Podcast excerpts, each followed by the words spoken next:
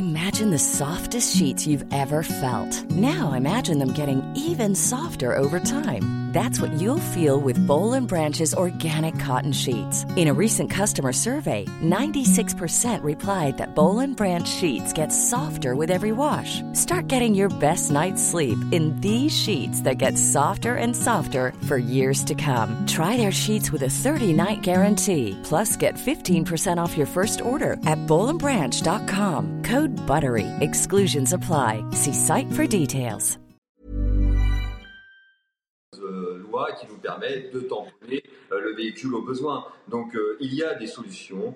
et croyez-moi, si on faisait au primo-délinquant une mesure éducative, entre guillemets punitive, et 24 heures ou 48 heures de prison, vous n'allez pas remettre tout le monde dans le droit chemin, mais en termes de vertu, vertu pédagogique, vous faites une quelque chose et dans la semaine vous êtes en prison, même sur 24 heures ou 48 heures, je crois que vous réfléchissez à deux fois avant de recommencer. Évidemment, si vous n'êtes jamais puni et deux ans après vous attendez encore votre première peine alors que vous en avez fait dix autres, ça ne marchera jamais et c'est pour ça qu'on en est là aujourd'hui. Merci beaucoup euh, Fabien Van Elric, euh, secrétaire général d'Alliance Police. Merci d'avoir participé à, cette émission. Euh, merci à vous quatre, euh, évidemment. Euh, l'info se poursuit avec Nelly Denac, 90 minutes info, qui continuera à vous faire vivre cette marche blanche. À plus tard. Et on va retrouver tout de suite l'un de nos envoyés spéciaux qui est sur place. Oui, tout à fait Thierry. On est toujours euh, dans cette marche blanche à Nanterre, marche blanche qui a débuté aux alentours de, de 14 heures dans la cité Pablo Picasso. Un départ initial devant la préfecture, mais qui finalement au dernier moment a été euh, décidé. Départ dans la cité Pablo Picasso. C'était une marée humaine des dizaines de milliers de personnes qui ont pris la direction du, du, lieu du drame, le lieu du drame où ce jeune Naël de 17 ans a été tué par un policier lors d'un refus d'obtempérer. On a pu entendre lors de cette marche blanche des chants euh, demandant la justice pour Naël, des chants également anti-police, des, des, chants qui invitaient Darmanin à démissionner, Gérald Darmanin pardon à démissionner, et également, il faut bien le reconnaître, énormément de menaces à l'encontre de euh, journalistes. D'ailleurs, les médiateurs et certaines personnes à l'intérieur de ce cortège ont déconseillé aux médias de venir au, plus près de cette marche blanche, de peur effectivement que les jeunes euh, des quartiers très en colère, très remontés, euh, s'en prennent justement aux médias étrangers également présent non aujourd'hui à Nanterre dans les Hauts-de-Seine euh, pour couvrir cette, euh, cette marche blanche.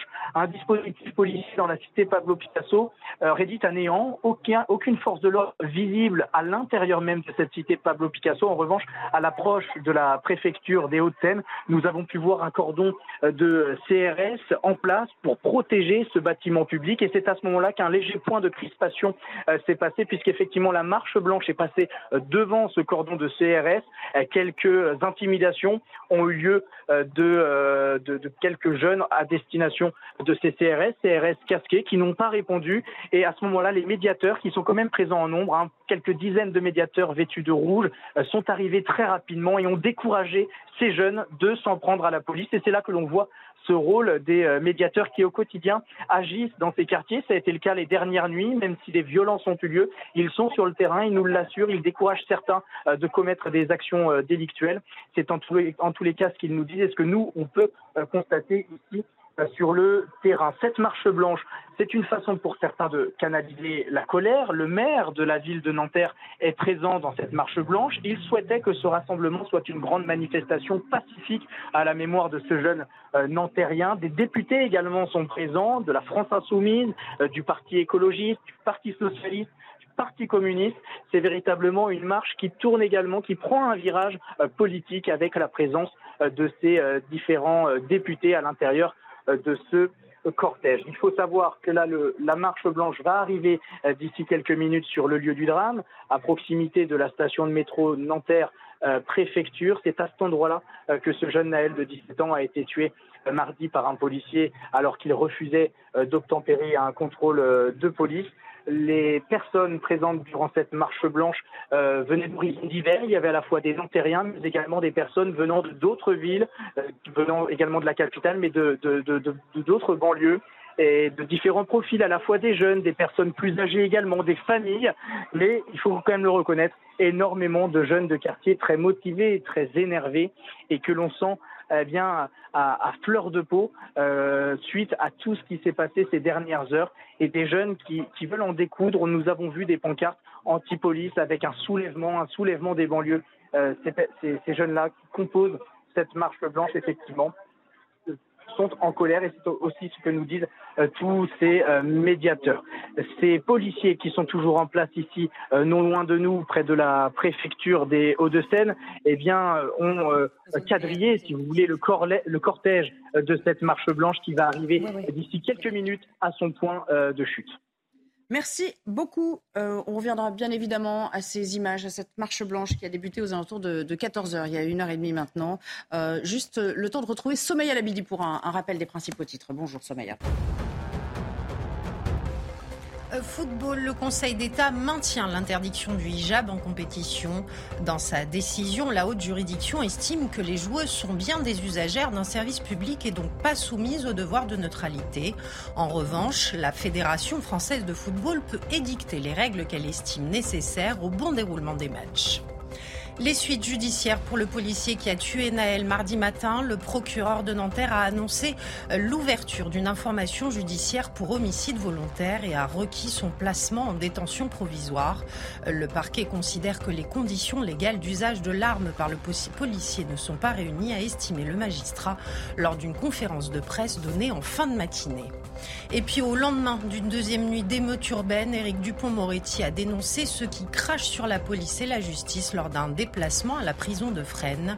Le garde des Sceaux ajoute qu'ils se rendent complices moraux des auteurs des violences commises en réaction à la mort de Naël et que seule la justice peut pacifier les choses. Merci beaucoup. Tandis que Sandra Buisson, bien sûr, est restée sur ce plateau. Merci Sandra d'être là à nouveau. On accueille euh, à 15h30 Rose Méziane. Merci d'avoir répondu à notre invitation. Vous êtes présidente de euh, Move Territoire. À vos côtés, Vincent de la Morandière. Vous êtes avocat pénaliste. Bienvenue à vous euh, également. Et William T, qu'on a plaisir à retrouver aussi sur ce plateau. Je rappelle que vous êtes président du millénaire. Cette marche blanche, c'est bien sûr l'actualité cet après-midi, à l'appel de la famille de Naël à Nanterre, dans les Hauts-de-Seine, d'où tout est parti la veille. Mobilisation forte avec plusieurs milliers de personnes. On le voit bien, hein, ce cortège qui s'étire sur euh, plusieurs centaines de mètres, un cortège euh, bien encadré avec euh, un certain nombre de banderoles qu'on pourra évidemment commenter ensemble. Beaucoup de figures de la gauche, bien sûr, du monde associatif également. On a aperçu euh, Marine Tondelier, euh, Aurélien euh, Taché pour la NUPES. Et puis il y a aussi la présence d'Assa Traoré. elle partage le, même avocat avec, avec la mère de, Naël. cet appel, il est parti hier. Il a été donc très suivi. C'est une image, Vincent de la Morandière, qui tranche évidemment avec la nuit qu'on a vécue un peu partout en France. On va évidemment y revenir très largement aussi dans cette édition. Oui, tout à fait. En fait, il y a un objectif euh, pour la justice qui est inhérent à la justice, qui est un objectif de pacifier les choses. Sur ce point-là, euh, le, garde des Sceaux euh, vient de le dire et je trouve que c'est adroit au sens technique. Il y a eu une nuit extrêmement mouvementée, mais le but, maintenant, face à ce qui vient de se passer, c'est que les choses se pacifient dans un premier temps et qu'elles changent dans un deuxième temps. Et en fait, on voit dans ce dossier-là quelque chose de très intéressant, c'est que heureusement, malgré euh, les faits. Heureusement qu'il y a eu une, vidéo qui a été prise initialement, parce que euh, la police a une forme de monopole, dans l'appréciation des preuves, dans la détention des preuves, dans la constitution des preuves, alors que dans le système judiciaire, euh, la preuve est tout à fait libre. Et en fait, le but maintenant, c'est que quand la paix sera revenue dans ce dossier-là, on repense largement, simplement, la question du monopole de la preuve par les services de police. Alors c'est vrai que euh, le terme d'apaisement est revenu dans la bouche de la plupart des ministres qui ont été amenés à s'exprimer aujourd'hui, l'exécutif qui était sur le terrain euh, dès ce matin, dès la fin au fond de cette euh, cellule de crise qui avait été enclenchée à l'Élysée, William T, apaisement dans la, dans la voix d'Elisabeth Borne, apaisement également du côté d'Éric Dupont-Moretti, qu'on a senti d'ailleurs très grave hein, dans, dans, le propos. Et puis surtout ce qu'on retient, c'est cette demande de ne pas céder euh, à ce côté inflammatoire, à la récupération euh, politique. Attention, chacun aujourd'hui, et y compris les responsables politiques, les élus qui ont répondu présent, euh, doivent faire preuve de, responsabilité. C'est ça qu'on comprend. Oui, je pense que c'est une communication qui est plus adaptée que la communication qui a été tenue la veille. Je pense que cet hommage et cette mobilisation montrent que des gens ont été touchés par ce qui est arrivé à, Naël et et sa maman qui a perdu son fils. Je pense que ça a touché beaucoup de monde, comme en témoignent les nombreux témoignages de personnalités, de personnalités politiques, de personnalités sportives, associatives, artistiques, etc. Et je pense que ce, rassemblement montre davantage un lien avec un hommage, une solidarité avec euh, Naël décédé et ses parents, enfin sa mère et sa famille, que les événements qui sont passés hier. Parce que lorsque vous vous rassemblez dans un hommage, vous témoignez une solidarité et un soutien. Lorsque vous essayez de casser des biens publics, vous n'êtes pas dans la solidarité et un soutien envers la famille. Je ne pense pas que Naël et sa mère soient satisfaits que des gens, au nom de son fils décédé, brûlent des écoles, brûlent des biens publics, etc. Donc, je pense que ce discours et, ce, et cette mobilisation est plus en phase. Malgré tout, je pense que les discours ont été mal tenus, même de la part du gouvernement hier. Lorsque vous dites que la justice doit pacifier, effectivement, c'est le rôle de la justice de pouvoir pacifier la relation, parce que nous sommes dans une démocratie et seule la justice est capable de déterminer la vérité. Seulement lorsque vous dites, comme président de la République, que le meurtre est inexcusable, est-ce que vous n'êtes déjà pas en train d'allumer la chaudière en vue de déjà déterminer si le policier est coupable ou pas. À partir du moment où le tribunal médiatique et certaines personnalités se sont rendues justice eux-mêmes en disant que le policier était coupable avant même que la justice puisse s'exprimer, je pense que ça a pu envenimer les choses et conduire aux événements dramatiques qu'il y a eu lieu hier soir. Surtout que certains ont noté un paradoxe euh, dans le propos d'Emmanuel Macron hier, dans la même phrase, au fond, il disait qu'il faut que la justice fasse son travail tout en... tout en condamnant le policier automatiquement. Déclarant de, de, de sa, enfin, directement euh, que c'était injustifiable. D'ailleurs, il a repris ce terme d'injustifiable à propos de ce qui s'est passé euh, hier.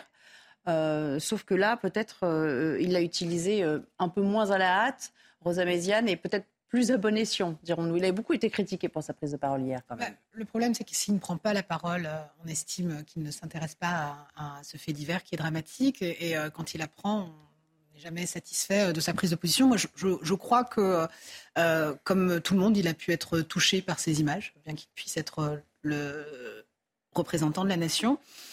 Et que, vous savez bien que la justice est indépendante et qu'on attend tous que la justice passe. je crois qu'on a pu tous être frappés, en fait, par ces images. Et d'ailleurs, l'avocat ici présent l'a rappelé. les policiers ont commencé d'abord par mentir par nous expliquer en fait que la voiture leur fonçait dessus et que c'est pour ça qu'ils avaient fait feu. Et c'est une fois que les images sortent sur les réseaux sociaux que leurs versions divergent et qu'effectivement, ils parlent d'une légitime défense et qu'ils ont eu peur que euh, la voiture les renverse alors qu'ils sont sur le côté. Et euh, c'est tout, tout le drame de ce genre d'affaires parce que malheureusement et tristement, ce n'est pas la première. Naël n'est pas le premier. Avant ça, vous avez Souel à Marseille, puis vous avez Adama Traoré, puis vous avez Ziad Bouna. En fait, on a une multitude il décennies. d'émeutes de Exactement. Et, euh, et, et je, je crois que c'est encore l'affaire de trop. Euh, et c'est pour ça qu'il y a autant de monde, autant d'émotions, parce que ces gens qui manifestent, en réalité, ça aurait pu être eux, ça aurait pu être leurs frères, ça aurait pu être le voisin ou, euh, le gamin du quartier. C'est pas, totalement, pas totalement exact, parce qu'il n'y a pas tout le monde dans cette foule qui fait des refus d'obtempérer, qui conduit une voiture à 17 ans. C'est pas, pas mais par contre, ça aurait pu très bien être leur frère, leur voisin. Enfin, je, pardonnez-moi, je, je parce que non, mais vous n'y étiez pas, mais moi j'y étais à la manifestation. et, pour le coup, je, je, suis natif de Colombes. Euh, je travaille dans les quartiers populaires. Oui, j'ai joué dans les cités aussi. Ça arrive à tout le monde. Mais moi, j'y suis né, j'y ai grandi, j'y travaille encore. Mais ce serait faux de dire de faire un amalgame en disant que tout le monde fait des refus d'obtempérer et tout le monde défie les forces de l'ordre. C'est pas totalement exact. Si vous pensez me faire dire qu'aujourd'hui les quartiers populaires sont un amas de délinquants, non, vous ne trouverez pas. On est bien d'accord. Pour autant pour autant, l'émotion qui est palpable aujourd'hui lors de cet hommage, c'est qu'effectivement, ces gens se sont reconnus en fait dans la détresse de cette mère, mais aussi, certes, oui. je, vous dis quand même les témoignages que j'ai pu recevoir, euh, c'est que ces gens-là se sentent concernés parce que ça aurait pu être. D'accord, mais revenons au terme d'injustifiable. Cela justifiait-il euh, qu'il y ait une telle incandescence, un tel embrasement hier? 720 mais, mais vous savez, rien ne justifie à un moment donné qu'on puisse détruire les biens publics. Rien ne justifie la violence, pas plus que la violence des gilets. quand même ce qui s'est passé. Mais bien évidemment, attendez. Vous savez, euh, lorsqu'il y avait eu euh, de la violence de la part des ultra jaunes, j'étais la première à les condamner, bien que la crise sociale était réelle et profonde. Lorsqu'il y a eu euh, des échauffourées, pareil, pendant les manifestations pour les retraites, j'étais la première à les dénoncer. Ça paraîtrait incohérent qu'aujourd'hui, alors que certains quartiers peuvent être à feu et à sang euh, euh, la nuit tombée, euh, je ne puisse, moi, pas les condamner. Bien sûr que nous les condamnons et fermement. Pour autant, pour autant, on ne peut pas, encore une fois, systématiquement appeler au calme et faire comme si cette affaire ne disait pas quelque chose. on en viendra aux, moyens de contenir la tension, parce qu'évidemment, personne n'a envie qu'on reparte dans un nouveau cycle de violence. Il y a déjà eu une deuxième nuit qui est allée crescendo euh, qui n'avait rien à voir, c'était sans commune mesure avec ce qui s'était passé la veille, où c'était encore euh, à chaud et où la vidéo venait en effet d'être diffusée. Mais euh, tout le monde a intérêt aujourd'hui à ce que le climat s'apaise. J'aimerais qu'on retourne dans la marche avec une de nos équipes. La marche passe près du, lieu où, où Naël a été tué et il y a déjà quelques comment dire, quelques échauffourées ou en tout cas quelques provocations à l'endroit de, de forces de l'ordre qui sont postées là.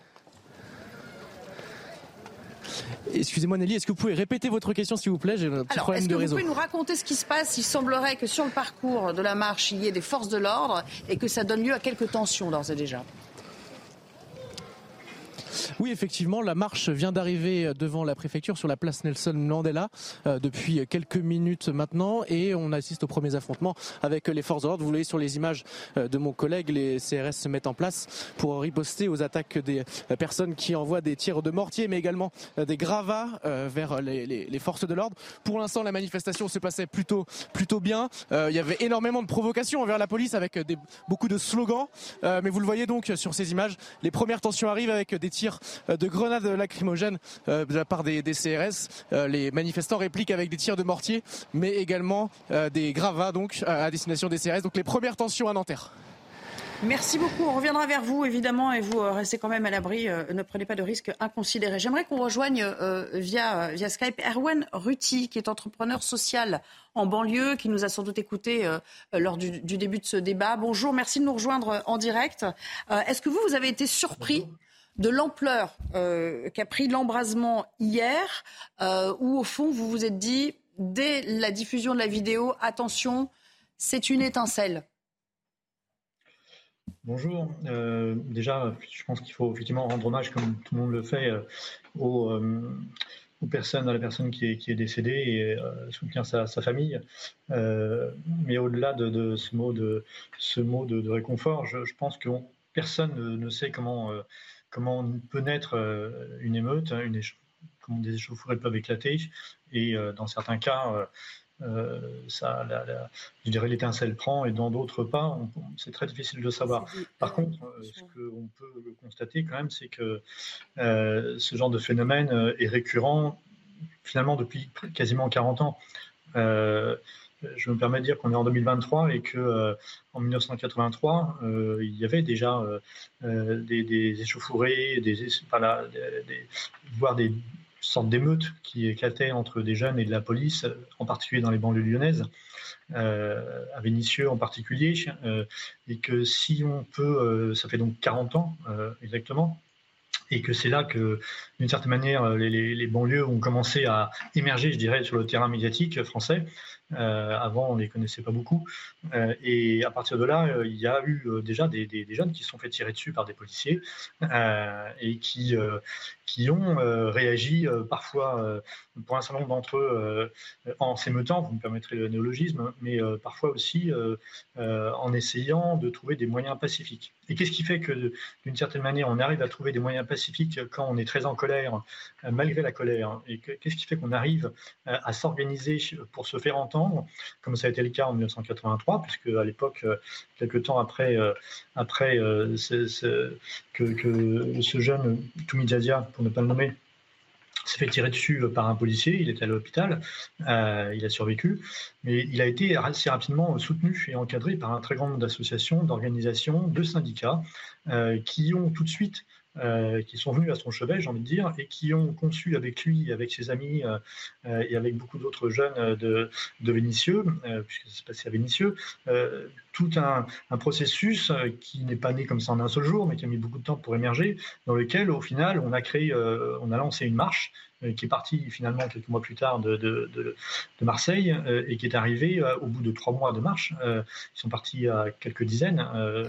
donc ils sont arrivés finalement à 100 000 à Paris. Ils ont été reçus par le président de la République. Tout ça, ça, ça a été possible parce que le milieu associatif et les corps intermédiaires à l'époque étaient extrêmement puissants aujourd'hui. Erwan Ruti, si on revient à ce qui se passe aujourd'hui, si on le ramène au, contexte du jour, donc vous dites ça fait 40 ans, 40 ans de gouvernement successif, euh, y compris donc de gauche, puisque ce que vous décrivez en 1983, c'était euh, sous un gouvernement euh, socialiste à l'époque. Donc, je veux dire, quelle que soit la couleur politique qui a occupé le pouvoir, on n'a pas réussi à prendre la mesure ou à, ou à comprendre l'ampleur du, du, problème. Est-ce qu'aujourd'hui, vous diriez que la fracture est telle entre la police, ou en tout cas la perception qu'on en a, qu'une partie de la population en a, et cette partie de la population, qu'il faut tout remettre à plat. Qu'est-ce qu'il faut faire, y compris euh, du point de vue des règles d'engagement? Alors, je ne vais pas euh, rentrer dans ce débat sur les questions de, la sécurisation euh, des banlieues, etc. Ce que, je voudrais euh, essayer de pointer en parlant du temps long, c'est qu'effectivement, euh, les, rapports se sont considérablement dégradés, mais ils étaient déjà très très très mauvais il y a 40 ans, donc il n'y a pas de nouveauté là-dessus, j'ai envie de dire. par contre, ce qui a changé, c'est là tout ce qui est l'environnement de tout ça. L'environnement, tout ça, c'était qu'en France, à cette époque-là, et ça a été le cas même jusqu'en 2005, hein, euh, et quelques années après encore, il y avait des organisations, il y avait des associations, il y avait des mouvements d'éducation populaire, des syndicats, des partis, y compris parfois, qui étaient beaucoup plus puissants qu'ils ne le sont aujourd'hui, et qui étaient capables de transformer une colère en revendication concrète. Aujourd'hui, les associations dans les quartiers sont dans un état désastreux désastreux parce que les financements n'ont pas suivi et puis parce que euh, elles ne savent plus d'une certaine manière euh, très bien euh, comment se, être soutenues Merci. les interlocuteurs trouvés. on, a un vrai problème de corps intermédiaire. Merci qui beaucoup. bien plus grave qu'il y a 40 ans. Merci. Pour ça, on doit reconstituer et réinjecter un peu de muscle dans tout ce qui a disparu et c'est la première solution rejeter du muscle, ça veut dire quoi? On va commencer par ce qu'il y a de plus basique. Euh, c'est déjà de, financer les choses autrement.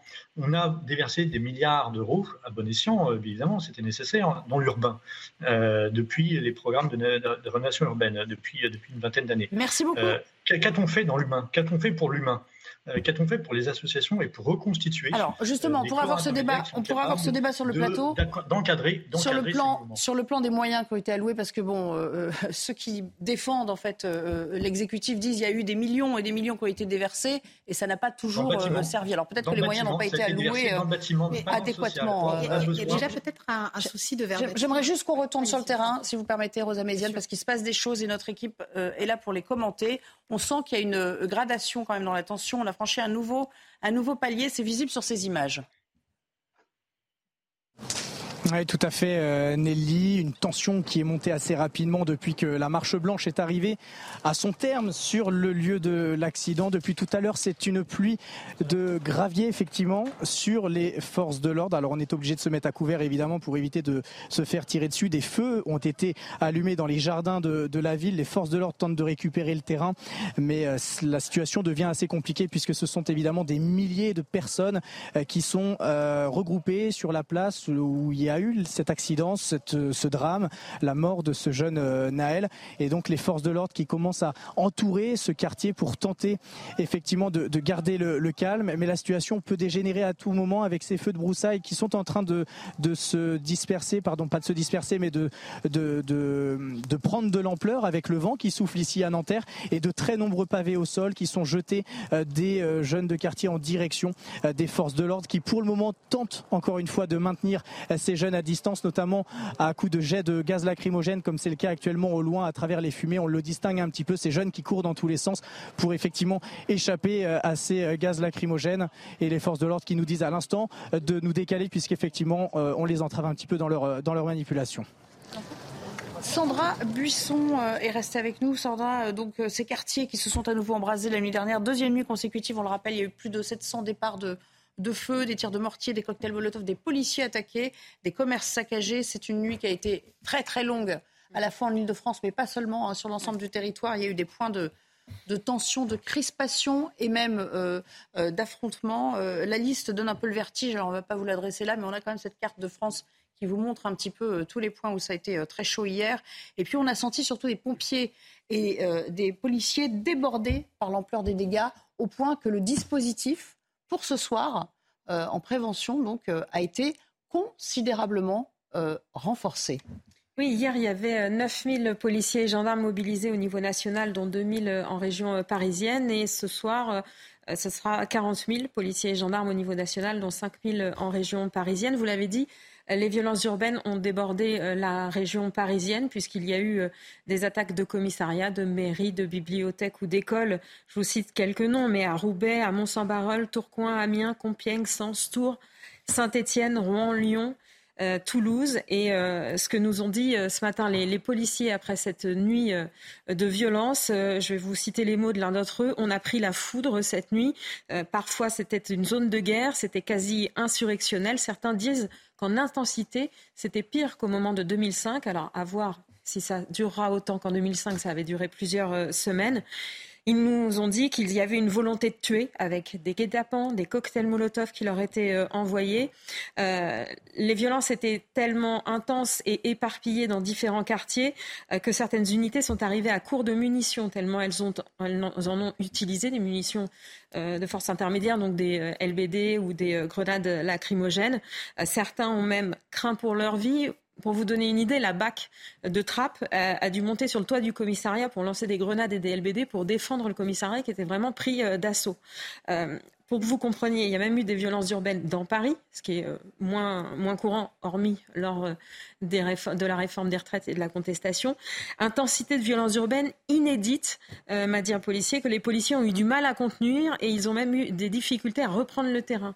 Dans les Hauts-de-Seine, les violences urbaines étaient sur tout le département, 110 véhicules incendiés, tellement intenses que plusieurs interventions n'ont pas pu être traitées parce qu'il n'y avait pas assez d'effectifs pour le faire en sécurité. Et donc, par exemple, c'était des caméras dégradées ou des feux de véhicules. L'intervention, parfois, n'était pas possible.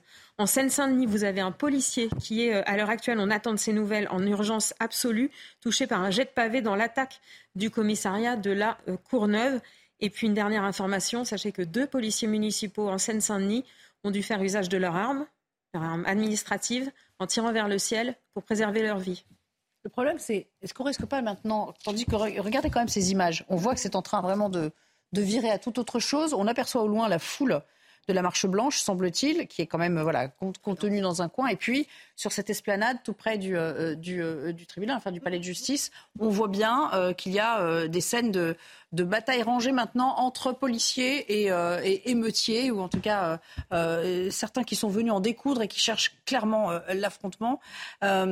Est-ce que, euh, voilà, je vous ai vu faire la moue lorsqu'on évoquait 2005. C'est difficile, évidemment, parce que 2005, ça a duré trois semaines. Donc, on ne peut pas, pour l'instant, euh, être sur la même échelle. Mais dans les témoignages qui remontent quand même de la part des policiers, beaucoup disent on n'avait jamais vu ça.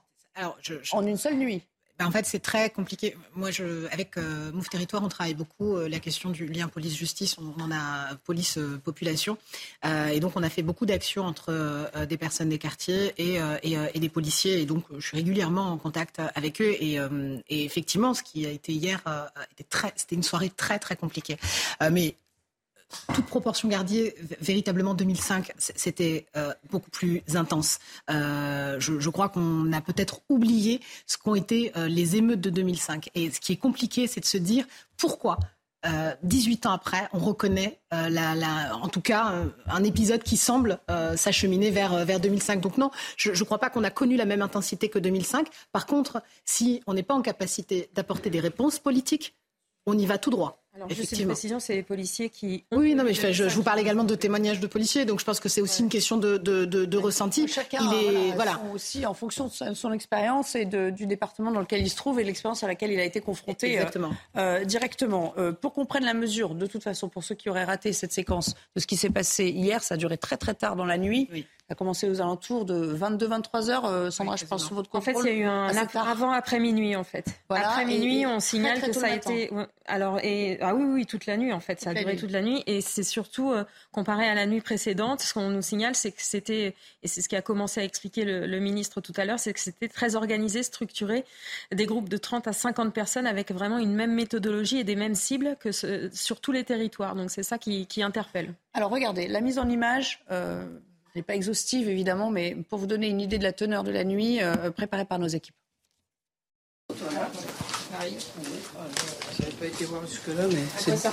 C'est la désolation.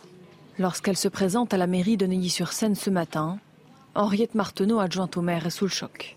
C'est quand même très compliqué. Ça nous a fait vraiment verser une larme euh, de, de manière réelle ce matin parce que moi, je m'attendais pas. Quand j'ai vu les photos de l'extérieur, je me suis dit c'est juste la façade. Et quand je suis arrivé là, j'ai dit mais c'est pas possible quoi. La totalité de son service dédié au logement a été brûlée. Quasiment rien n'est récupérable. À Beson, dans le Val d'Oise, c'est la façade d'une école qui a été incendiée. Partout en France, des dizaines de bâtiments publics ont été incendiés ou dégradés. Rien qu'en Ile-de-France, près de 1000 feux de voies publiques ont été déclarés. Hier soir, les tensions ont débuté à 21h dans l'Essonne. Plusieurs individus ont incendié un bus, bloquant la circulation toute la nuit. Adam-Marie Lélis, un groupe d'individus s'est introduit sur le parking du commissariat de la ville avant de brûler toute une flotte de véhicules de police. Les forces de l'ordre ont été ciblées dans de nombreuses villes d'Île-de-France par des tirs de mortier. Des scènes de guérilla ont été filmées dans toute la France. Élus et habitants craignent une troisième soirée de violence. En tout, 40 000 policiers et gendarmes seront mobilisés sur tout le territoire. Merci euh, beaucoup, euh, Rose Amézia, d'être passée sur ce plateau. Vous voulez nous, euh, nous quitter. On, on, va reprendre le débat et les images. On va retourner, bien sûr, à cette marche et à ce qui se passe en, en, marge de la marche à proprement parler. Ces tensions très vives déjà qui se font jour. juste après le journal de Michael Dorian qui va s'installer, qui va nous rejoindre tout de suite pour les dernières infos. Bonjour Denis, bonjour à tous. C'est une véritable marée humaine hein, qui a défilé euh, dans les rues de Nanterre, dans les Hauts-de-Seine, une marche blanche en hommage euh, à Naël, hein, ce jeune garçon tué mardi après un refus d'obtempérer. On va tout de suite retrouver nos envoyés spéciaux qui suivent euh, le cortège. Bonjour, vous êtes en direct, le cortège qui a démarré dans le calme tout à l'heure et qui arrive désormais à son terme. Décrivez-nous ce qui se passe, comment et l'ambiance autour de vous. Eh bien écoutez, l'ambiance est radicalement différente avec toute cet après-midi. L'ambiance est extrêmement tendue ici sur l'esplanade finale où effectivement le jeune Naël a perdu la vie mardi euh, dernier.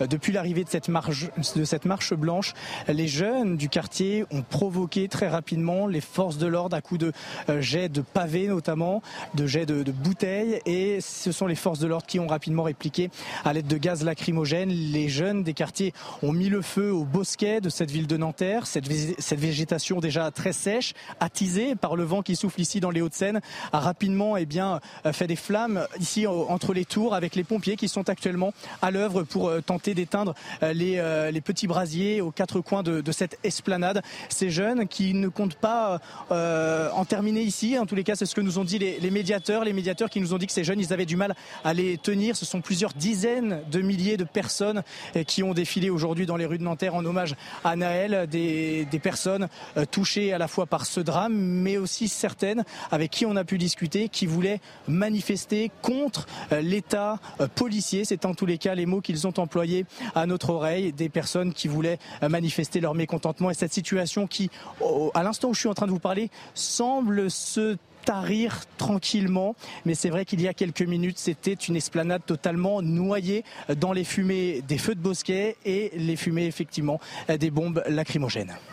Voilà, des jeunes qui ne semblent pas vouloir s'arrêter là. Gérald Darmanin était dans le Nord tout à l'heure. Le ministre de l'Intérieur s'est rendu à Mont-Saint-Barreul, près de Lille, où la mairie a été euh, incendiée la, la, nuit dernière. Il a promis des renforts de police encore plus importants pour la nuit prochaine. On l'écoute. Ce soir, il y aura beaucoup plus de policiers et de gendarmes présents. Cela a été euh, arbitré à la réunion euh, que vous avez vue ce matin, puisqu'hier, il y avait 9000 policiers et gendarmes mobilisés, dont 2000 sur la plaque parisienne. J'ai décidé qu'il y ait 40 000 policiers et gendarmes euh, ce soir et cette nuit mobilisés, dont 5 000 en plaque parisienne, et des moyens techniques et technologiques importants pour lutter évidemment contre ces émeutes, pour procéder à des interpellations et surtout pour rétablir l'ordre républicain qu'attendent légitimement les Français. Hier soir, des bâtiments publics et des véhicules de police ont donc été incendiés dans plusieurs communes euh, du pays et notamment à Neuilly-sur-Marne, en Seine-Saint-Denis. Vous voyez sur ces images, une médiathèque a été euh, ravagée par les flammes. Écoutez le témoignage de cette conseillère municipale interrogée tout à l'heure. Une certaine incompréhension euh, parce qu'on est un service pour le public et que, et que bah, notre but c'est de travailler pour, pour les Nocéens et les Nocéennes. Euh, après, voilà, je pense que de toute façon, c'était pas forcément nous qui étions visés euh, en tant que médiathèque, euh, mais plutôt en tant que lieu municipal. Alors, il y a une enquête en cours et pour pour la plainte, je pense que ce serait une plainte commune pour l'ensemble de la de la ville de Neuilly-sur-Marne.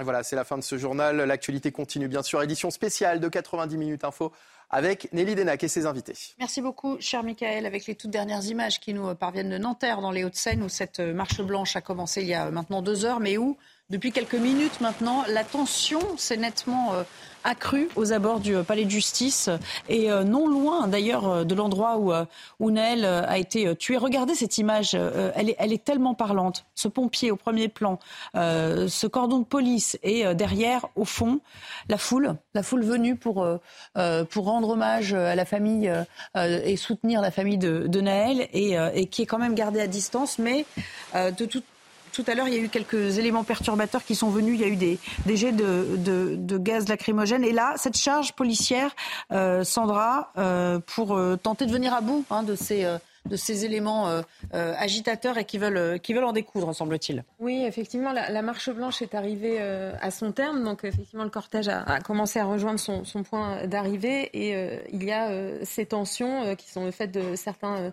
individus que vous décrivez, notre reporter euh, sur place. Et puis, on, vient d'avoir cette information. Au, moment de cette manifestation, dans le cortège, des élus euh, se sont fait prendre à partie par des manifestants et ont dû quitter euh, ce cortège et, c'est même effectivement aussi difficile parfois pour nos équipes à nous de pouvoir être dans, le cortège et rendre compte de la situation, il faut le noter.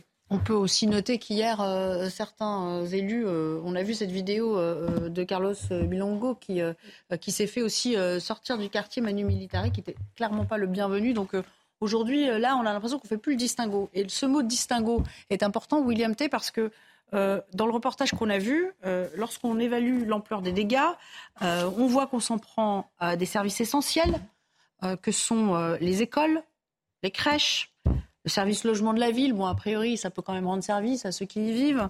Euh, les médiathèques, les, les voitures municipales de la police. C'est-à-dire qu'on n'est même pas dans un face-à-face contre celui qu'on désigne euh, de facto comme l'ennemi euh, affiché, mais on s'en prend aux biens publics, au matériel, aux voitures. Les voitures qui brûlent, ce sont celles des riverains aussi. C'est là qu'il y a une incompréhension aussi quand on regarde les images. Moi, je pense qu'il y a une émotion qui est légitime suite à la, au décès du jeune Naël ça se manifeste à travers une marche blanche. Mais je pense aussi qu'il y a une grande partie des émeutiers qui font ça, qui utilisent ça comme prétexte pour foutre le bordel en France. Ils foutent le bordel lors des émeutes d'hier, ils viennent foutre le bordel dans la marche blanche à l'heure actuelle, et ils utilisent ça comme prétexte. Quel est leur véritable objectif? À travers le témoignage de, recueilli par Sandra Buisson et le témoignage que vous décrivez, en fait, on remarque qu'ils s'attaquent à toutes les autorités de la France. Les élus républicains, les médiathèques, les biens publics. Ils expriment une haine anti-France. Ils utilisent à chaque fois un prétexte, la mort de Naël, un match de foot, un match de foot entre la France et l'Algérie, ou qu'importe en fait. Ils utilisent n'importe quel prétexte pour venir foutre le bordel dans le pays. Et je pense que c'est ça le problème essentiel. C'est qu'à partir du moment où on ne tient pas la communication et on ne tient pas le territoire, certains en profitent pour venir faire des dégradations. Et au final, qui sont les véritables perdants de cette affaire? Les premiers, c'est ceux qui manifestent légitimement leur émotion. C'est-à-dire qu'ils vont être assimilés aux émeutiers. Le deuxième perdant, c'est comme c'est les habitants de ces quartiers, parce que au final, qui va perdre son logement, qui va perdre ses biens publics, qui va perdre les services publics de proximité, qui va perdre sa médiathèque, ce sont les habitants des quartiers, parce que lorsqu'on va donner la carte des manifestations, vous regardez que ce sont principalement les quartiers dits populaires qui sont ciblés par ça, et c'est par... et ces personnes qui ont le plus besoin des services publics qui vont perdre le service public. Donc je pense que la première mesure à prendre, un, c'est de distinguer les personnes qui euh, manifestent leur émotion de manière légitime à travers la famille de Naël, notamment sa mère. Le deuxième, la deuxième point urgent, c'est de pouvoir rétablir l'ordre, la loi et l'ordre. Donc la loi à travers la justice, si par cas le policier, il s'est avéré qu'il a commis une exaction, et enfin l'ordre, rétablir l'ordre dans nos rues, parce qu'on ne peut pas continuer comme ça éternellement. Vincent de la Morandière, ça devient un peu le défouloir, c'est-à-dire que tout est prétexte, comme il le dit, euh, euh, à, mettre, à mettre le feu en fait, effectivement, le feu, quand il commence, personne ne sait comment l'arrêter et personne ne sait s'il va s'arrêter euh, dans un jour, dans dix jours, dans quinze jours. Et là, on a quand même des signes qui, montrent euh, que c'est un embrasement euh, d'une partie de la France qui se fait. Pourquoi? On mais, en, mais, en, disant ça, pardon, je vous interromps, mais il y a une sorte de fatalisme presque dans votre voix. Si personne ne sait comment ça va s'arrêter, bah si, en fait, ça va s'arrêter avec le maintien de l'ordre et parce que euh, euh, l'autorité de l'État doit prévaloir, non? Comme vous l'avez relevé il y a quelques instants, en fait, on s'en prend là en l'espèce au corps constitué. En fait, on s'en prend aux pompiers, on s'en prend aux policiers, on s'en prend à tous les représentants de l'État, on s'en prend au bien de l'État. Et qui s'en prend? Euh, à ces corps constitués, c'est ceux qui pensent appartenir probablement à des corps destitués, c'est-à-dire des gens euh, qui n'ont pas euh, ce qu'ils espèrent, qui n'ont pas, qui ont rien à perdre finalement, et, qui vont y, qui vont y aller. Et malheureusement, cette idée-là va être difficile à combattre à court terme, parce qu'en fait, et je vais revenir sur ce point-là, il faut, il faut savoir que en France, il y a 9 900 000 gardes à vue par an. J'aimerais que les 900 000 personnes qui soient retrouvées dans des locaux de commissariat ou de gendarmerie aient envie de défendre des policiers en disant mais moi je suis passé en, en, garde à vue, j'ai vu des policiers et il y en a plein euh, qui ont un souci de la preuve, qui ont un souci. mais peut-être que sur ces 900 000, ceux qui étaient, euh, j'espère quand même qu'une écrasante majorité n'avait pas de raison euh, d'y aller à moins d'avoir commis un méfait auparavant. Ça, c'est euh, statistiquement en fait, il y a 6% de relax en France. Donc en fait, sur et 500 000 personnes qui sont condamnées au, tribunal correctionnel chaque année. Qu'est-ce que vous voulez dire que toutes les gardes à vue, les 900 000 se passent mal? Ce que je veux dire, c'est pas ça que je veux dire, pas du tout. Ce que je veux dire, c'est que euh, par an, vous avez près d'un million de personnes qui fréquentent la police euh, dans un cadre judiciaire. Vous avez 500 000 personnes qui se retrouvent devant la justice mais le problème, c'est pas qu'il y ait 900 000 gardes, c'est qu'il y ait 900 000 personnes qui commettent des, éventuellement des infractions. Éventuellement. Ça devrait passer. Euh, bah, et la question, c'est hein, d'ailleurs. Pourquoi pourquoi tous ces gens-là, qui sont des justiciables, qui ont eu affaire de près à la justice et à la police, euh, sont peut-être pas dans, dans, dans, dans, une attitude de protection de la police ou dans une attitude de protection de la paix C'est une question que je pose simplement. Alors, on va retourner à Nanterre avec une de nos équipes parce que, euh, a priori, les pompiers sont appelés en intervention et, et entrent dans un, dans un bâtiment. Vous êtes, euh, vous êtes non loin, j'imagine. Oui, effectivement, on est sur euh, la place Nelson Mandela. C'est le lieu où s'est terminée donc cette marche blanche. Et vous le voyez sur euh, nos images, les pompiers, euh, les pompiers de Paris sont en train d'intervenir à l'intérieur d'un bâtiment situé sur cette place Nelson Mandela. vous le voyez, en fait, les, bouts de bois qui sont en train de fumer ont été évacués du bâtiment par les pompiers. Ils sont en train d'intervenir à l'intérieur. On a pu entendre l'alarme d'urgence également, vous le voyez, de nombreux feux, notamment cette poubelle. il y a énormément de feux qui sont allumés à cette place, aux alentours de cette place Nelson Mandela. Quartier où de nombreux hommes. Il y a énormément de, forces de l'ordre qui, sont intervenues. De nombreux débris sur la route avec des gravats, des pierres, mais euh, aussi euh, des bouteilles de verre. Donc vous voyez, la situation est très tendue sur cette place Nelson Mandela. Les forces de l'ordre ont repris le contrôle sur cette place. Pour l'instant, on est dans, un calme relatif, mais il y a énormément de débuts d'incendie et énormément de tensions. On voit bien sur cette esplanade euh, assez vaste hein, d'ailleurs euh, euh, que, des débris conséquents sont déjà sur le sol, jonchent déjà le sol. bonjour Philippe Cholouz, vous êtes expert du maintien de l'ordre. Merci de nous rejoindre en direct sur, sur l'antenne de CNews cet après-midi. Qu'est-ce que vous vous dites dans la veine de ce qu'on disait en plateau à l'instant? Force à la loi, comment on fait pour en venir à bout maintenant? Alors, euh, en premier lieu, comme, tous vos intervenants, je, crois que malheureusement, on est poussé par l'actualité alors que ça devrait être le temps du, deuil et du recueillement. Donc, donc mes pensées vont bien évidemment aux jeunes qui a été rappelé à Dieu, à sa famille, et puis aux policiers qui sont mis en examen, qui sont dans l'épreuve. Voilà. Cela étant posé, malheureusement, on n'a plus ce temps-là dans notre société actuelle.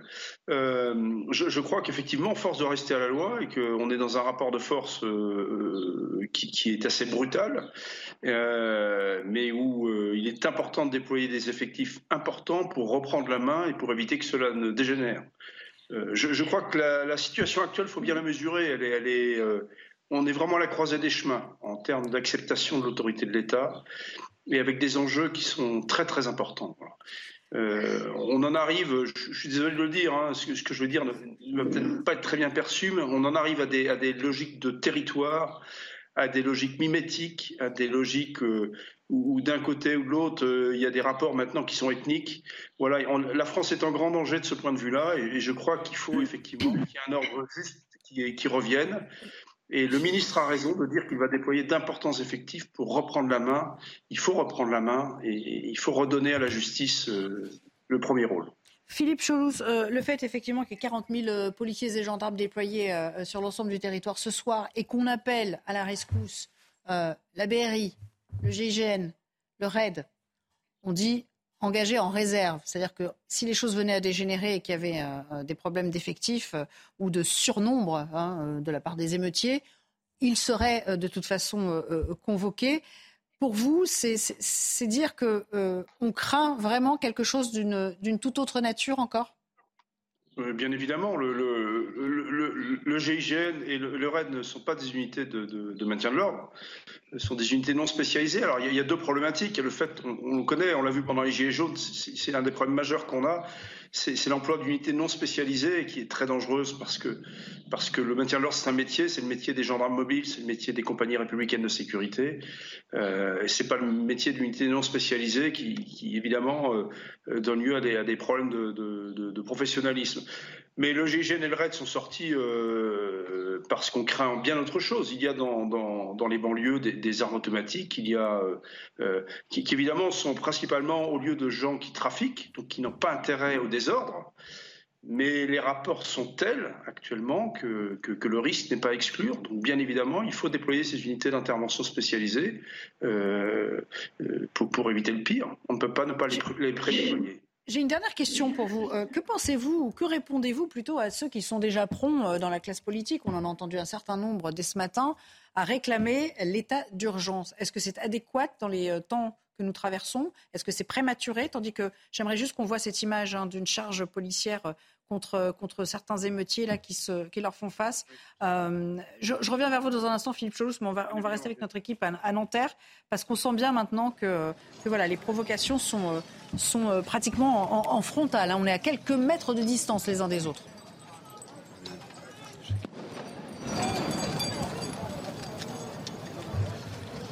Nelly, je ne sais pas si vous m'entendez, mais c'est effectivement euh, une situation très tendue ici sur, euh, sur l'esplanade. Nous sommes vraiment à quelques mètres de là où a lieu euh, l'accident, où ce jeune homme de 17 ans a été tué. Et ces jeunes eh bien, continuent de vouloir en découdre avec les forces de l'ordre qui tentent de quadriller le quartier avec difficulté. Je vais demander à mon collègue, mon caméraman, de bien vouloir tourner à gauche. Regardez, ce sont différents feux euh, qui ont été allumés un petit peu partout aux alentours de cette euh, esplanade avec des pompiers qui sont débordés. Il y a 3, 4, 4 5 même camions, camions de pompiers qui tournent, qui vont de feu en feu. Mais à peine un feu est circonscrit qu'un autre est allumé par ces jeunes eh, qui veulent euh, continuer eh bien, ces affrontements avec les forces de l'ordre, forces de l'ordre qui répliquent avec des gaz lacrymogènes, des tirs de mortier euh, sont tirés euh, du côté des jeunes, comme c'est le cas actuellement sur ces images, des, des tirs d'artifice en direction des forces de l'ordre, avec évidemment des bouteilles et des pavés qui continuent. Ici, la situation est loin d'être terminée. Il semblerait même que ces jeunes soient décidés en découdre encore une fois toute la nuit pour une troisième nuit consécutive. C'est en tous les cas la crainte que, que nous ont dit les médiateurs, les médiateurs de la ville qui font le lien entre les autorités et ces jeunes qui ont habituellement, qui ont habituellement un rapport euh, pacifiste avec euh, ces jeunes, qui arrivent à garder le dialogue et à les euh, raisonner. Mais ces médiateurs nous l'ont dit, ces jeunes sont intenables. Nous n'arrivons plus à les tenir avec, encore une fois, vous le voyez, ces tirs de mortier et de feux d'artifice en direction des forces de l'ordre. Merci beaucoup. On reste ensemble, bien sûr. J'aimerais reposer cette question à Philippe Chaus avant de, de, de, vous laisser partir sur sur l'état d'urgence que beaucoup ont, réclamé, appelé de leur vœu dès ce matin en voyant euh, euh, l'ampleur des dégâts de, la nuit, est-ce que c'est prématuré? Est-ce qu'on risque d'y venir si les choses venaient euh, à, dégénérer? On se souvient, je crois, en 2005 que ça avait été déclenché, décrété au bout de, trois semaines. Hein. On avait attendu très très longtemps à l'époque. Qu'en pensez-vous, Philippe Cholous je, crois que l'état d'urgence est fait pour ça. Alors, euh, bien évidemment, là, actuellement, c'est peut-être un peu prématuré, puisque ça, fait peu de temps, mais effectivement, si la nuit qui vient euh, venait à être en proie à des troubles importants à l'ordre public, je pense qu'il faudra le décréter. Il ne faut pas oublier une chose, c'est que les dégâts sont considérables. Et que les dégâts, si vous voulez, c'est une fois de plus, c'est vous, c'est nous, c'est les citoyens qui vont le payer avec leurs impôts. Donc on ne peut pas laisser faire ça pendant des semaines. Donc je crois qu'effectivement, l'état d'urgence est exactement prévu pour ça. C'est un outil législatif qu'il convient d'utiliser euh, en pareil cas. Merci beaucoup d'avoir été d'avoir été des nôtres. La liaison est un petit peu plus chaotique maintenant, mais voilà, l'image reste là. William Tay, euh, revenons tout à l'heure à ce que soulevait comme... Euh, parce qu'on parle des moyens, on parle du saccage, on parle de ce que ça va coûter. En effet, hein, déjà un abribus, c'est plusieurs milliers d'euros. Alors vous comprenez bien que vu ce qui s'est passé hier, on en a sans doute pour plusieurs euh, dizaines, voire centaines de, millions euh, d'ores et déjà euh, à reconstruire. on parlait des moyens tous les moyens qui ont manqué, soi-disant cruellement, pour les banlieues, pour les, pour les quartiers. Est-ce que c'est ça le nœud du problème? Non, je pense pas, parce qu'on a, depuis les politiques de la ville lancées par Jean-Luc Borloo, on a investi, je crois, entre 120 et 150 milliards d'euros cumulés. Donc, des milliards d'euros ont été dépensés Si vous prenez la comparaison, notamment sur plusieurs paramètres, l'argent qui a été investi dans les banlieues est bien supérieur sur l'argent qui a été investi dans les territoires ruraux. C'est le premier paramètre. Le deuxième paramètre, c'est que souvent, euh, l'excuse qui est donnée, c'est que la criminalité vient à cause de l'origine sociale. C'est-à-dire que plus vous êtes pauvre, plus vous êtes tendance à une certaine criminalité. Je ne pense pas. Euh, je vais prendre un exemple. La Seine-Saint-Denis, en termes de PIB par habitant, est le 12e ou le 15e département le plus riche de France. Mhm. Pourtant, vous avez des départements qui sont beaucoup plus pauvres, comme la Creuse, ou dans ce qu'on appelle la diagonale de vide, auquel vous n'avez pas un tel niveau de criminalité, vous n'avez pas des émeutes urbaines euh, à longueur de journée lorsque vous avez un fait divers euh, qui encourage à ce type d'activité. Donc la raison des moyens et de l'origine sociale ne suffit pas. Il y a d'autres paramètres qui doivent être pris en cause. Lorsque vous regardez les témoignages qui ont été pris par les policiers, les biens qui ont été visés et à chaque fois les endroits qui sont cités et qui sont attaqués, vous remarquez qu'il y a un point commun, c'est que ce sont des représentants de l'État français, à travers les élus, à travers les biens publics, à travers les différentes manifestations. Donc les personnes qui font des émeutes, je ne sais même pas s'ils sont intéressés véritablement par Naël. Je pense qu'ils sont intéressés par foutre le bordel dans le pays et Gérald Darmanin a raison de parler de professionnels du désordre. L'autre paramètre qu'on a en compte, c'est comment faire pour récupérer la main. Est-ce qu'on active l'état d'urgence dès maintenant ou est-ce que pour l'instant, ça va s'arrêter dans les 2-3 jours à venir? Si par cas, l'exécutif intervient et utilise l'état d'urgence maintenant, il, il, considère que ça va être un conflit qui est long. Or, il est peut-être possible, comme étant une présence policière importante, les personnes ne sortent pas parce qu'ils considèrent qu'il y a beaucoup plus de risques à sortir ce soir, qu'il y a beaucoup plus de risques par rapport à hier soir. Endiguer euh, je pense que la présence, Je pense que la, question essentielle aujourd'hui, c'est la question du contrôle et de la doctrine d'intervention des, forces de l'ordre. La première, c'est que si par cas vous avez beaucoup de forces de l'ordre qui sont présents sur le territoire, les autres personnes peuvent ne pas être incitées dans la mesure où ils attaquent de manière coordonnée et souvent en supériorité numérique, à 10 contre 1, voire plus. L'autre paramètre, c'est quelle intervention et quelle doctrine des forces de l'ordre.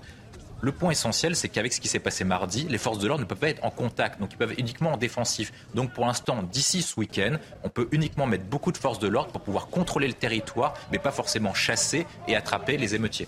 C'est vrai qu'on peut craindre quand même, Sandra, et, même si la réponse ne peut pas être que policière, hein, attention, euh, eux, ils sont là aussi pour faire leur travail, euh, on peut craindre aussi une forme de frilosité vu le contexte euh, des forces de l'ordre qui sont un peu sur des charbons ardents et qui, sont à, qui vont y aller à tâtons, ça, peut aussi entraver leur travail, le fait de se contenir absolument. Alors, euh, déjà, nous, ce qui nous remonte, c'est qu'ils n'ont pas d'ordre de se contenir.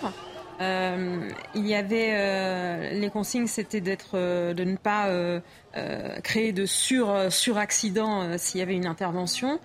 Il n'y a pas d'interdiction d'interpellation et d'aller au contact puisqu'on est à plus de 180 interpellations à tout au niveau national. Euh, en revanche, il y aura une présence en surnombre euh, ce soir, bien sûr, par rapport à, hier. Et moi, les policiers, j'ai discuté avec un policier euh, ce matin qui était dans, le Val-de-Marne. Je lui ai demandé s'il avait eu peur à un moment, parce qu'il me disait qu'à certains moments, certains avaient craint pour leur vie, mais pas sur le vif. Sur le vif, il me dit on, y va, c'est notre boulot, on y va. Mais a posteriori, on se dit quand même, ça aurait pu être un résultat différent. Et vous disiez effectivement, les forces de l'ordre euh, est-ce que est-ce qu'elles vont rétablir l'ordre? En fait. Euh, euh, les forces de l'ordre, elles font leur travail, c'est-à-dire qu'elles gèrent les conséquences d'une situation, elles gèrent les conséquences d'une colère, elles gèrent, comme pour les Gilets jaunes, les conséquences d'une surtension sociale et, économique. Leur travail, c'est de rétablir l'ordre, mais elles n'effaceront pas la colère. La colère, il faut voir quelles sont les causes qui l'ont générée. Et là, c'est le politique qui doit s'en occuper.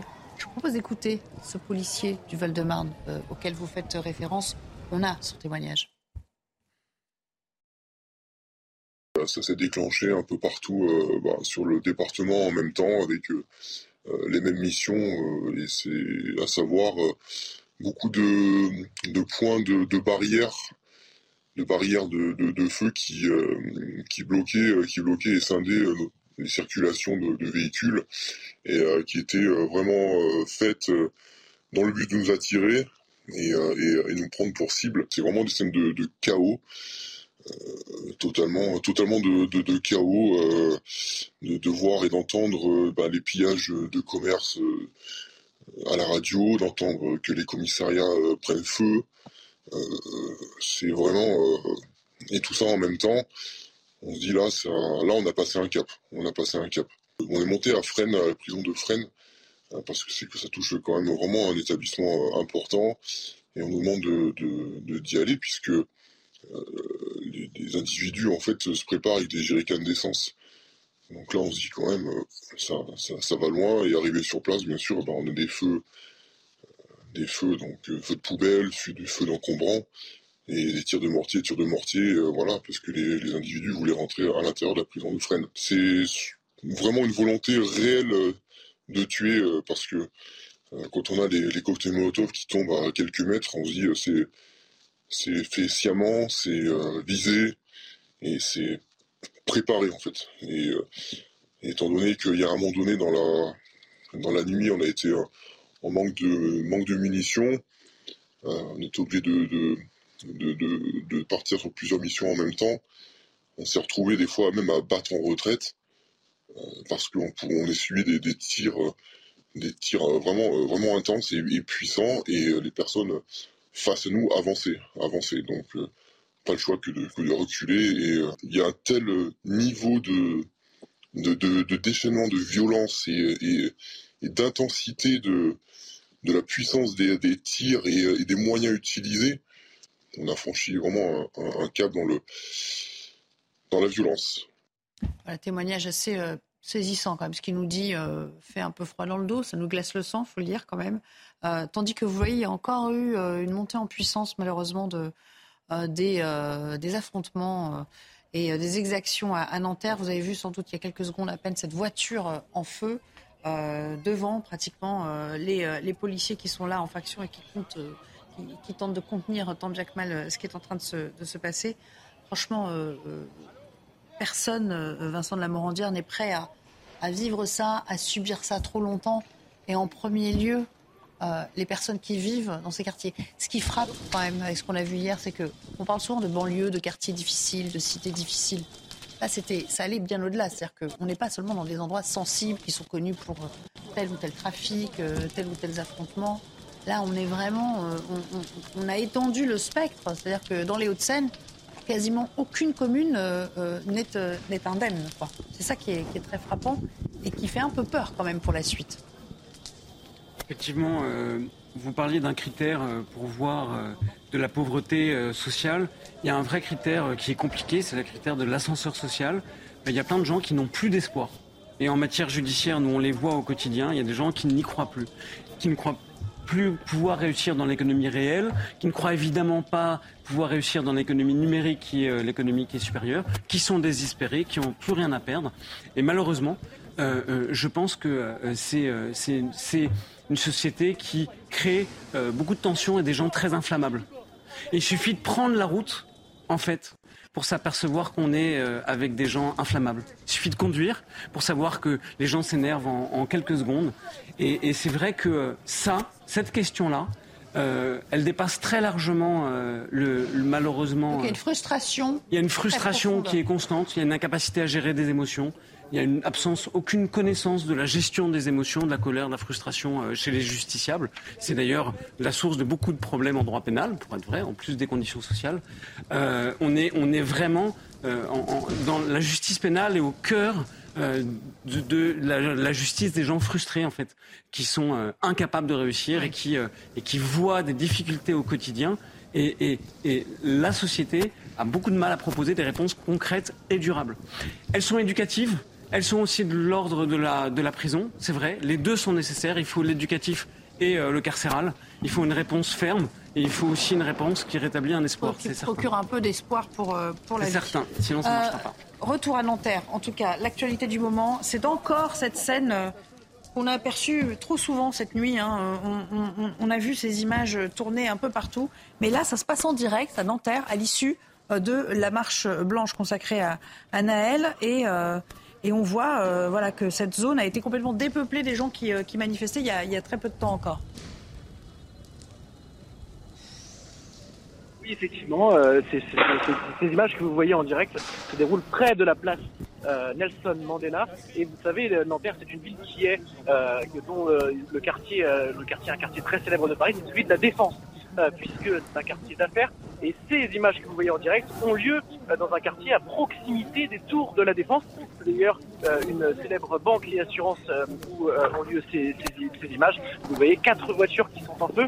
les CRS sont en train de progresser dans la rue pour essayer de, essayer d'empêcher les éléments radicaux d'envenimer la situation la situation. Donc vous voyez, c'est très très tendu, ça se, déporte énormément, les forces de l'ordre sont en nombre pour essayer de maîtriser la situation, mais vous voyez énormément de voitures roulées.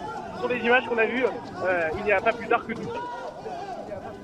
Alors, je ne sais pas si la, ligne est encore euh, mais euh, voilà, il y, a, combien de personnes là qui, qui s'affrontent aux forces de l'ordre Il y en a encore qui sont dans les rues là à vouloir euh, se livrer à un affrontement direct ou bien c'est juste des voitures en feu et ils se sont repliés?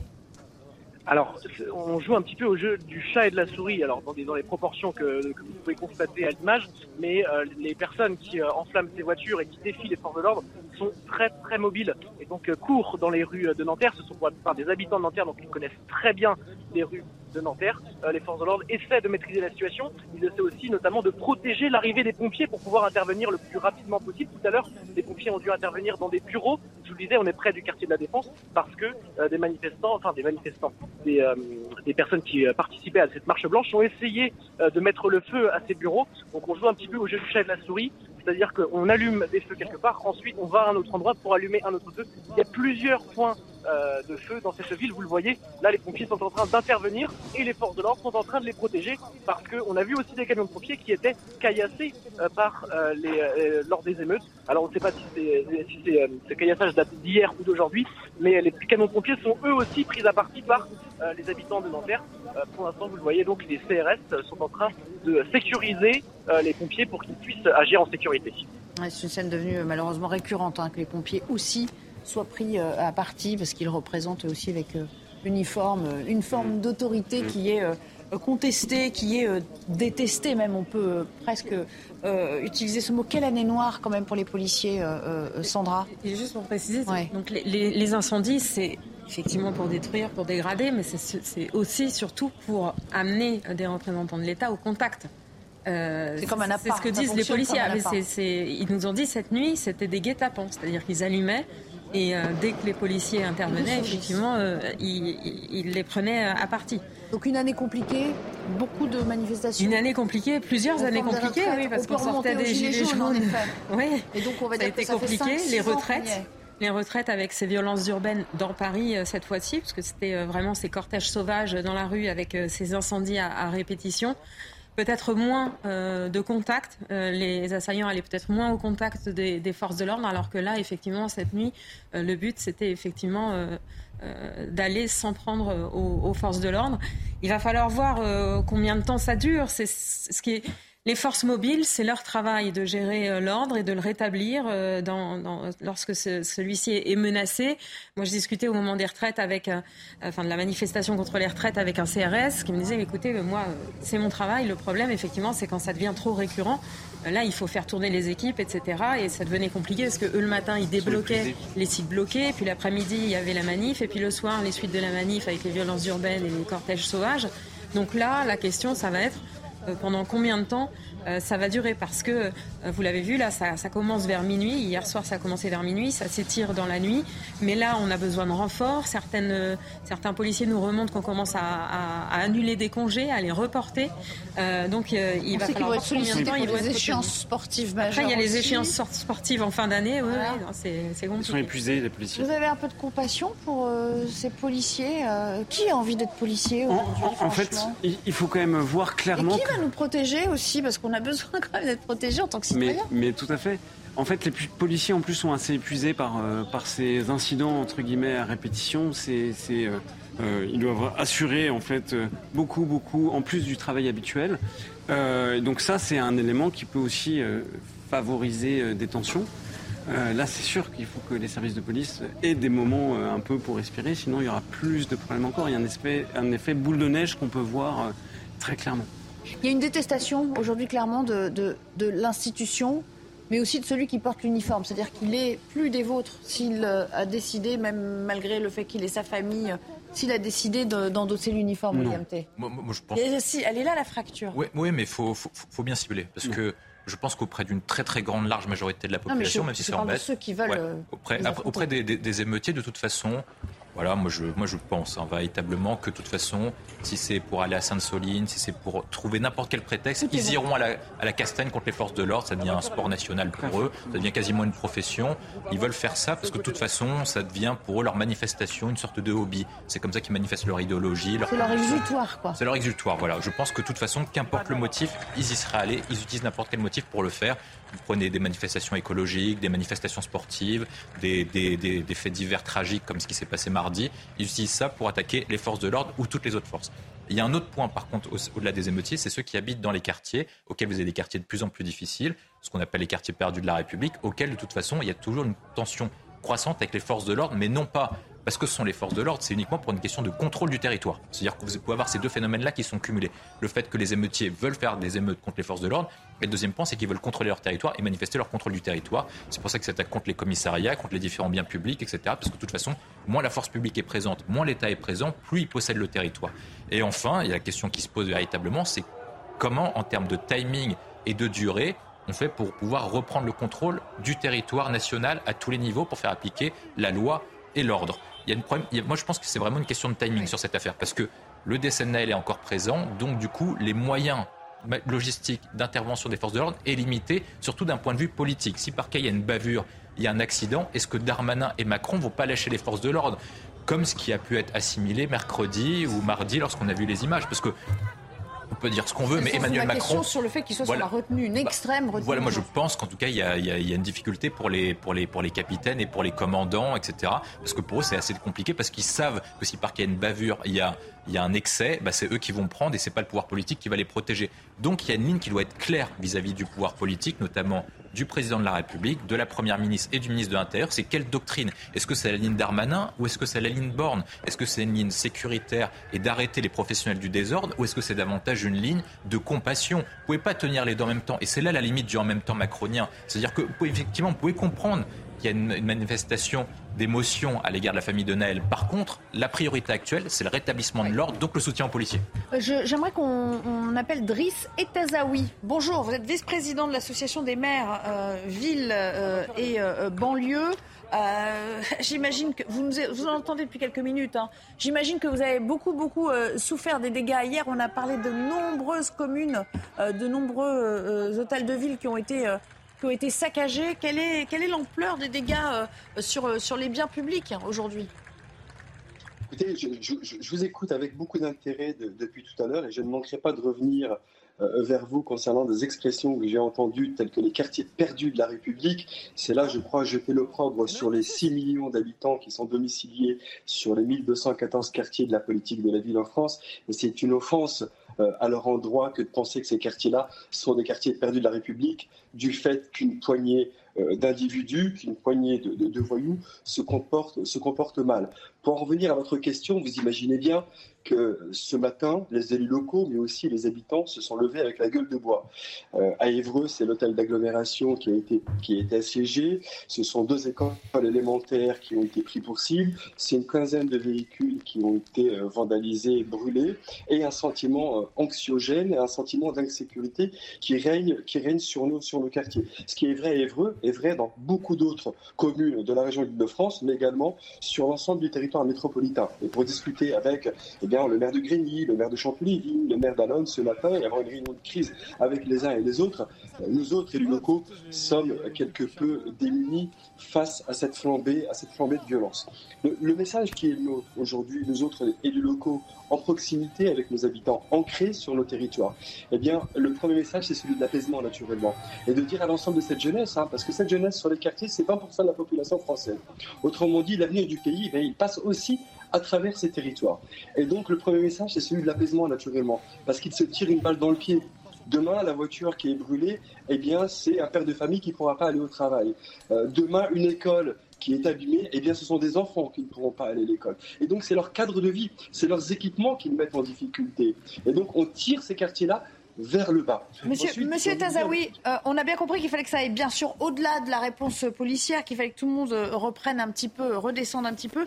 Comment, selon vous, on refait le lien, le liant euh, Est-ce qu'il y a aujourd'hui un seul pays où il y a des archipels qui ne vont jamais euh, se retrouver? Comment on fait euh, pour, je sais que vous réfutez le terme de, territoire perdu, mais celui d'archipel, est-ce que vous le concevez ou pas du tout? Écoutez, au regard de la tragédie qui vient de se passer à Nanterre, il va falloir recoller les morceaux. Et vous imaginez que c'est beaucoup d'énergie, beaucoup de moyens également humains, matériels et financiers qui ont été consentis sur ces territoires. Tout le travail de réconciliation entre la police et la population, vous voyez, a trois semaines, nous avons invité l'association Rien d'Aventure sur le territoire d'Evreux. Rien d'Aventure, c'est une association formidable d'une vingtaine de policiers qui, de façon bénévole, eh bien, euh, ont, pignon sur rue sur l'un de nos quartiers et travaillent avec la jeunesse des quartiers de la politique de la ville de manière à tisser du lien et à, retrouver de la confiance. Eh bien ça, on n'aurait pas pu imaginer le faire demain, après-demain ou la semaine d'après, puisqu'aujourd'hui, il est clair que la confiance est rompue et que la défiance est de plus en plus importante. Concernant l'archipélisation dont vous parlez, aujourd'hui, euh, un sparadrap sur une jambe de bois ne fera pas l'affaire. On attend des annonces du président de la République. Il devait les faire à Marseille, il ne les a pas fait. Il devait y avoir un conseil interministériel des villes demain à Chanteloup-les-Vignes. Madame le maire a juste raison, n'a pas souhaité que ce conseil, avec la Première ministre, se tienne à Chanteloup-les-Vignes du fait du contexte euh, insécuritaire actuel. Ce euh, c'est pas qu'une question de moyens, c'est aussi une question de considération. Aujourd'hui, qu'est-ce qui fait nation pour cette jeune-là? Aujourd'hui, comment est-ce qu'on retrouve le goût de faire République ensemble? Comment leur donner le sentiment justement de ne pas être des enfants perdus de la République, mais plutôt mhm. d'être des enfants de la République et non pas d'être, de, se sentir appartenir à un territoire, à un quartier, mais bien de se sentir appartenir à la nation. Vous voyez, c'est aussi une question de considération. Ce n'est pas qu'une question de moyens. Et pour ce faire, eh bien, il faut changer de logiciel, il faut changer de paradigme. Il faut absolument qu'on travaille sur l'égalité des chances et sur la promesse républicaine, partout et pour tous. Restez avec nous. J'ai encore deux ou trois questions quand même à, vous poser, notamment en ce qui concerne l'exécutif, mais on va s'attacher à ces images parce que euh, y a des moments de reflux et puis d'autres où il y a des charges policières. Ça a été le cas il y a quelques instants. Vous l'avez peut-être aperçu en direct de euh, Nanterre. Je ne sais pas si une de nos équipes peut nous les commenter, mais on est non loin de cette esplanade hein, du palais de justice euh, avec toujours ce jeu du chat et de la souris qui, qui s'instaure entre policiers et, et émeutiers. Effectivement, euh, Nelly, comme je vous le disais tout à l'heure, on est au jeu du chat et de la souris. Euh, et euh, donc, les, personnes qui ont participé à cette marche blanche sont très, très mobiles. Les CRS essaient de sécuriser rue par rue les, différentes artères de cette ville de Nanterre. on peut apercevoir d'où nous sommes l'arche de la défense. Je ne sais pas si vous la voyez sur, sur l'image. Voilà, comment, dans, quel quartier nous évoluons. les forces de l'ordre ont l'air de repousser les personnes qui ont manifesté vers le quartier Pablo Picasso, vous le voyez maintenant à, l'image, euh, les, manifestants sont encore très très nombreux et euh, ils sont repoussés par les forces de l'ordre à coups de gaz lacrymogène. De nombreuses voitures sont brûlées. Il y avait énormément de départs d'incendie, mais également du mobilier urbain qui a été détérioré. Euh, Vincent de la Morandière, avant de retourner voir Driss et Tazaoui, est-ce que le péché originel, enfin, non mais je veux dire, le péché originel de ce problème, ça a été aussi, là je parle de l'exécutif actuel, d'avoir un peu balayé d'un revers de la main le plan banlieue qui a été soumis par un certain Jean-Louis Borloo à l'époque et qu'on a beaucoup mobilisé pour finalement lui dire oh ben non, ça ne nous intéresse pas votre truc. Euh, en gros, euh, on n'en est plus à ça. quoi. Une, une des définitions du peuple, c'est celui sur qui s'exerce le pouvoir et qui ne participe pas à l'exercice du pouvoir. Et en fait, euh, concrètement, le pouvoir exécutif, c'est un tout petit pouvoir. Et ils peuvent proposer des choses, ils font des mesures, ils font du discours, ils, proposent des idées. Euh, ça peut donner une impulsion. Mais le concret du pouvoir, euh, il a peut-être un autre visage. Et, en France, dans un système démocratique, le peuple peut participer véritablement à l'exercice des pouvoirs, pas simplement au moment des élections, si vous voulez. Et là, je. je... Il n'y a pas eu beaucoup de référendums sur quoi que ce soit. Hein. C'est vrai. Ça fait 18 ans qu'on attend un référendum. Mais je ne parle pas du référendum. Je, ah je parle de, des choix de la consommation. Je parle des choix euh, en matière. Euh, euh, tous les choix qui font la vie quotidienne, qui font la vie, les choix économiques en fait, de la vie économique, c'est beaucoup plus important. Et ça, il y a une capacité de, de, de, prendre le pouvoir. Et pour tous ces jeunes qui sont en banlieue, je leur dis vraiment, j'ai envie de leur dire, mais après avoir été éducateur, arrêtez de casser, filmez. Filmez maintenant. Filmez tout ce qui se passe autour de vous. Enregistrez, récupérez des preuves de discrimination dont vous doutez, euh, dont vous vous plaignez. Remportez des preuves et priver la police. Donc vous êtes en train de nous dire, pardon, hein, je vais, je, on va le vérifier avec d'un monopole et Tazawi qui sans doute sur connaît la bien la preuve. réalité du terrain aussi. Vous êtes en train de nous dire que c'est ce que vous dites là, c'est systémique en fait. Driss et Tazawi, est-ce que je, peux lui répondre Est-ce que c'est systémique? Est-ce que vraiment maintenant il faut que euh, on en vienne à tout filmer systématiquement pour dire regardez se passe ça Est-ce que c'est ça qui va apaiser les choses réellement? Ah non, ça alimente la défiance. hein. Euh, Écoutez, je- on a aujourd'hui, on serait susceptible d'avoir des outils euh, qui auraient permis, peut-être, je dis bien peut-être, vous savez, parce que c'est tellement inattendu, c'est tellement dramatique que nul n'aurait pu imaginer qu'un simple contrôle routier puisse se terminer euh, de cette, de cette manière. Euh, C'est le quotidien. la scène, la, la scène n'aurait pas été filmée, effectivement, nous n'aurions pas eu les tenants et les aboutissants de, de- de ce contrôle. Euh, Aujourd'hui, effectivement, on avait demandé à une certaine époque, je crois que c'était Castaner qui était ministre de l'Intérieur, à ce que l'ensemble des policiers puissent être munis de la petite caméra qui va bien, vous savez, pour filmer, pour filmer les interventions. Mais si vous le permettez, vous avez évoqué un sujet important, c'est celui de Jean-Louis Borloo, auprès de qui j'ai travaillé sur le rapport. J'étais présent à l'Élysée au mois de mai, quand euh, le président de la République a balayé d'un revers de la main et le plan et Jean-Louis Borloo en même temps. Et, et pour avoir travaillé sur la question de l'image des quartiers, parce que c'est un vrai sujet, et le nœud du problème, il est là. Vous savez, entre l'hypermédiatisation de la réussite et l'hypermédiatisation de l'échec dans ces territoires-là, vous avez 6 millions de nos concitoyens qui n'aspirent qu'à la tranquillité, qui ne revendiquent que le droit à la banalité et à la normalité. Et aujourd'hui, la politique de la ville, depuis le plan Borloo, eh bien, elle a disparu des radars du gouvernement et du président de la République. Et on a vraiment le sentiment que c'est plus un sujet de préoccupation pour le président. Alors même que durant la campagne électorale, on a eu le sentiment que ce serait le président, eh bien, des quartiers populaires, de la politique de la ville, de l'égalité des chances, de la promesse républicaine. Et aujourd'hui, ce sentiment-là, eh bien, il s'est quelque peu délité. Attention, je ne dis pas que rien n'a été fait, bien au contraire, beaucoup a été fait. Mais une fois de plus, tout n'est pas qu'une question de moyens, et beaucoup reste une question de considération. Sa prise de parole d'hier et même euh, ce qu'il a euh, tweeté ce matin, euh, euh, Emmanuel Macron, est-ce que vous dites euh, il a pris la mesure euh, du problème ou, pas vraiment? Vous savez, pour le coup, ça a fait l'objet d'une discussion dans le bureau de l'association des maires et les banlieues. Moi, moi je pense, enfin, autant je, je salue le courage du président de la République parce que c'est effectivement la scène que nous avons, qui nous a été donnée à voir, est inacceptable, elle est injustifiable, inqualifiable et inexcusable. Je trouve qu'il a eu les mots appropriés pour décrire la situation et aussi pour dire à la famille euh, de Maël, eh bien, la peine de la nation. Je trouve que dans la bouche du président de la République, c'est assez courageux. Contrairement à Gérald Darmanin, qui pour le coup a, fait le en même temps, c'est-à-dire en même temps je soutiens les forces de l'ordre et en même temps, eh bien, j'ai une pensée affectueuse pour la famille de Maël. Et dans ce genre de situation, on ne peut pas avoir d'en même temps.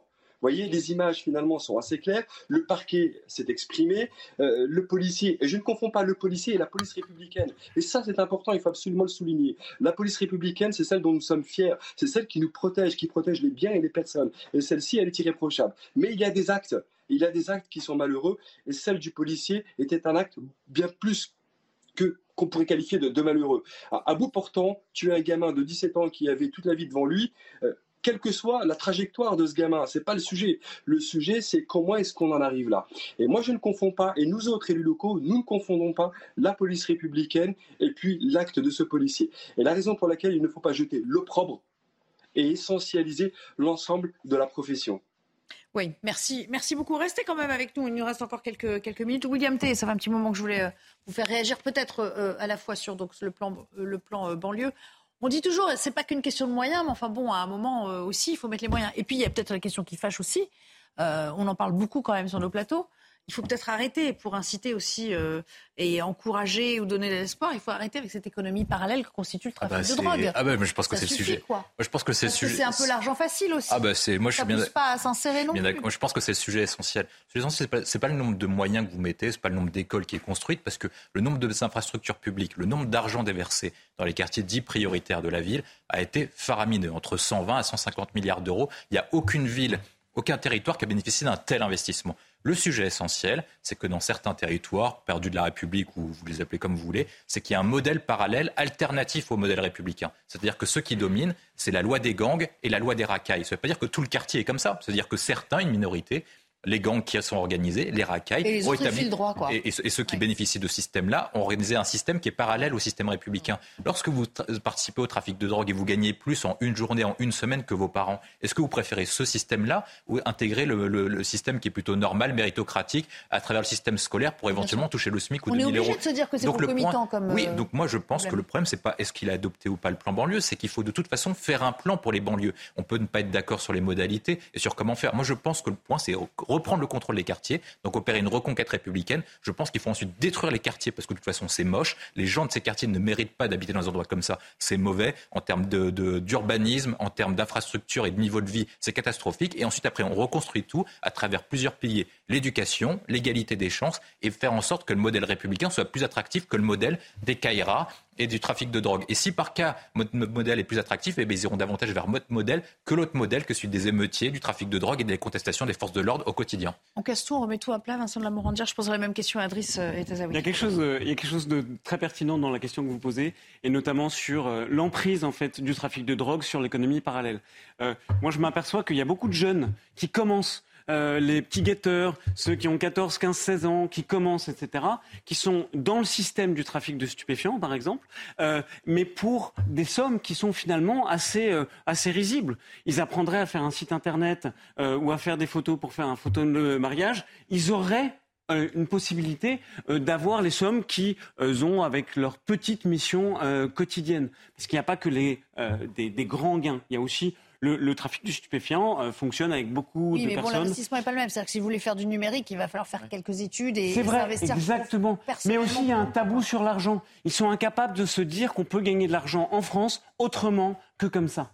Et c'est pour ça que tout à l'heure, je vous parlais euh, de la question de l'ascenseur social. C'est-à-dire que si vous voulez qu'un jeune ne rentre pas dans l'engrenage, il faut qu'il ait la conviction que s'il est débrouillard, euh, il peut gagner un petit peu d'argent. Et en réalité, euh, il y a plein de choses qu'on peut faire euh, pour gagner un petit peu d'argent dans des métiers simples et aussi dans des métiers manuels. Je vais le dire. euh, Euh, vous êtes avec nous euh, encore. Euh, je, suis contente qu'on élargisse un peu le problème à ce qui se, passe euh, uniquement aujourd'hui. Est-ce que vous êtes d'accord pour dire qu'au fond, il faut casser cette dynamique Pardon d'insister sur ça, mais arrêter peut-être cette idée qu'il n'y a là pas du gain, de l'argent facile et que, tout est plus commode quand on, quand on se livre à des petits trafics en tout genre? Ah, Je ne sais pas s'il est toujours avec nous. Oui, oui, je suis là. C'est à moi que s'adresse cette question, pardon. Oui, la, la question est est-ce que est-ce qu'il faut casser comment on fait pour casser cette dynamique de la pas du gain, euh, de l'argent facile, des trafics euh, divers et variés? Les, les spécialistes de, de la sécurité publique vous diront que les violences urbaines et les émeutes n'arrangent jamais le trafic de stupéfiants. Le trafic de stupéfiants, les voyous, les dealers, sont à la recherche de confidentialité et de discrétion. Dès lors qu'il y a des manifestations comme celle-ci, ce n'est jamais leur avantage. Ce n'est pas un élu local qui vous le dit, ce sont les professionnels de la sécurité publique.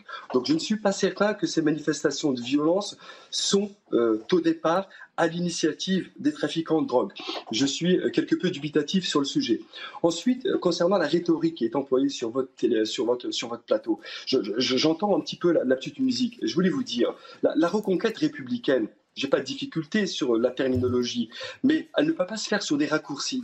Et les raccourcis sont souvent périlleux. Quand on dit qu'on déverse à fond perdu de l'argent sur ces territoires, c'est pas vrai. Je ne peux pas laisser dire ça. Qu'il ait des moyens importants pour rattraper les déséquilibres de, développement sur ces territoires. Parce qu'il faut rattraper les déséquilibres urbains, économiques, sociaux sur le territoire. On part de très loin. Et donc effectivement, il faut compenser. Et on n'est pas sur une politique d'égalité, on est sur une politique d'équité. Il s'agit de donner un peu plus à ceux qui ont un peu moins. C'est ça le sujet de la politique de la ville. Et donc, de dire qu'on déverse de l'argent à fond perdu, de dire que ce sont les quartiers perdus de la République, vous voyez, c'est ça, les mots dont nous souffrons, c'est c'est ça MAUX. Parce que quand vous dites à des enfants qu'ils sont domiciliés sur des territoires qui sont des territoires perdus pour la République et qu'eux-mêmes sont perdus finalement pour la nation, eh bien, quelque part, vous les excluez de la société. Ces territoires-là, et j'en termine là, ces, ces territoires, et j'en termine là, c'est l'avenir du pays. Je vous le disais tout à l'heure, 20% de la jeunesse, il est domicilié. L'entrepreneuriat, il est plus important qu'ailleurs. La, la, solidarité, il est plus importante qu'ailleurs parce que moins vous avez et plus vous êtes enclin à partager. Donc, vous comprenez, sur un territoire qui regorge de véritables talents et de générosité. Et donc, on ne peut pas essentialiser ces territoires à une minorité de voyous qui se comportent mal. Et dès que vous le faites, eh bien, vous jetez l'opprobre et vous jetez au chien la dignité et l'honneur de toute une population. Et c'est de ça contre quoi il nous faut nous prémunir.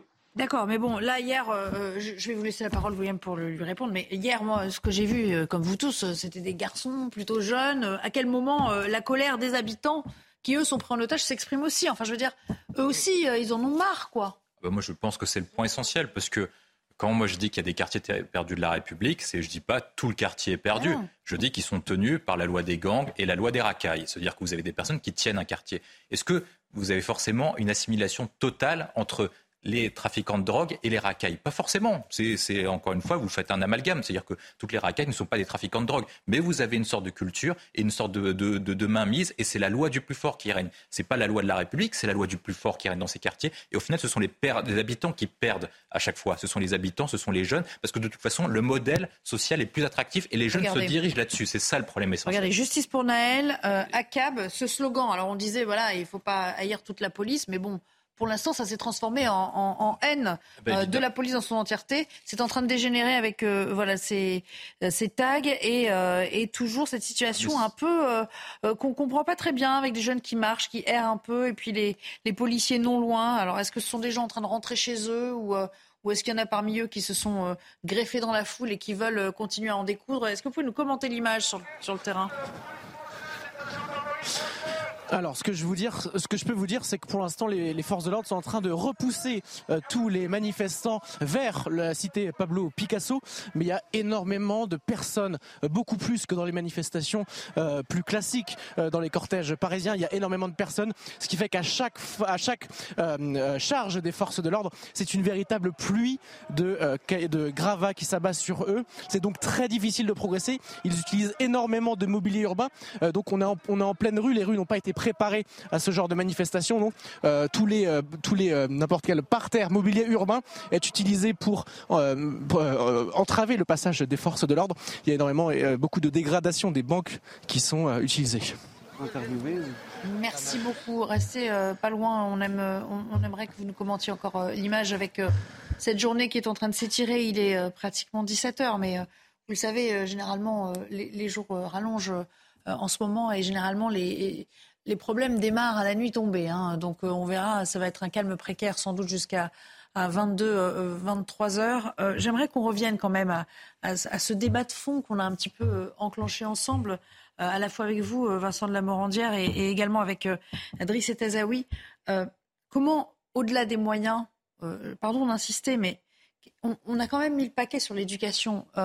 Qu'est-ce qu'on peut faire de plus, Driss et Tazaoui euh, sur l'éducation, c'était ça, c'était une des priorités d'Emmanuel Macron, le, dédoublement des classes de CP. Ça a commencé avec euh, euh, les zones prioritaires. Enfin, je veux dire, est-ce que ça a été probant? Est-ce qu'on peut espérer qu'il y aura une génération qui se sentira peut-être un peu plus prise en considération dans 10-15 ans? Parce que là, j'étais en train de réaliser hier que ceux qui sont dans les rues depuis hier sont sans doute ceux qui sont nés aux alentours de 2005. Il y a quelque chose d'assez ironique, hein, finalement, dans ce, dans ce scénario. Driss et Tazaoui, vous êtes toujours avec nous? Euh, sur, la question éducative, euh, vous avez raison de le souligner. Je vous disais tout à l'heure qu'on a eu un certain nombre d'avancées, d'avancées significatives de la part de, ce gouvernement. Vous voyez, je pense qu'il faut être totalement objectif. Euh, et, qu'on soit communiste, qu'on soit LR, qu'on soit centriste, chacun s'accorde à dire que le dédoublement de classe a été une opportunité et une bonne chose. Je n'ai jamais entendu un élu local, en particulier dans notre association qui est transpartisane, eh bien, rejeter la proposition sur les dédoublements de classe. Au contraire, pour le coup, c'est une initiative qui est saluée. Les cités éducatives, aujourd'hui 200 cités éducatives, qui justement devraient répondre aux difficultés que l'on rencontre aujourd'hui. C'est quoi la cité éducative? C'est comment est-ce qu'on accompagne l'enfant dans son éducation avant, pendant et après. Euh, l'instruction, c'est l'affaire de l'école et l'éducation, c'est l'affaire de tous, des parents comme de l'environnement immédiat de l'enfant. Et ces cités éducatives, aujourd'hui, il y en a 200 et l'idée, c'est de pouvoir euh, les élargir et donc euh, faire en sorte que tous les quartiers de la politique de la ville, toutes les communes qui ont un certain nombre de quartiers, les villes de banlieue, puissent en bénéficier. Ça, c'est une demande que notre association a faite auprès du ministère de la Ville. Donc vous voyez, il y a des choses qui sont plutôt positives, qui vont dans le bon sens, mais qui probablement ne suffisent pas. Catherine Renaud, maire de Chanteloup, vous dira il faut absolument miser sur la question éducative parce que l'égalité des chances, elle part de là. Il faut armer nos enfants dès le plus jeune âge et de la même manière. Et elle a raison. Philippe Rio, maire de Grigny, vous dira peut-être l'emploi. La question de l'emploi, elle est éminemment importante parce que c'est un facteur d'insertion sociale. Le travail éloigne de nous trois grands mots MAUX l'ennui, le vice et le besoin. Quand vous avez un boulot, eh vous n'avez pas le temps de vous ennuyer, vous n'avez pas les besoins en fin de mois, et puis vous n'avez pas le temps de faire des conneries.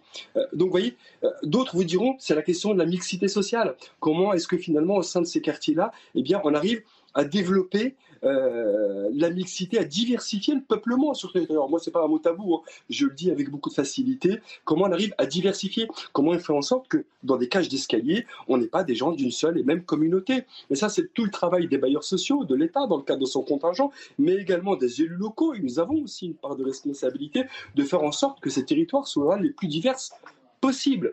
Je vous donne un exemple à Évreux, qui est un exemple formidable. J'en termine juste là parce qu'il il est important.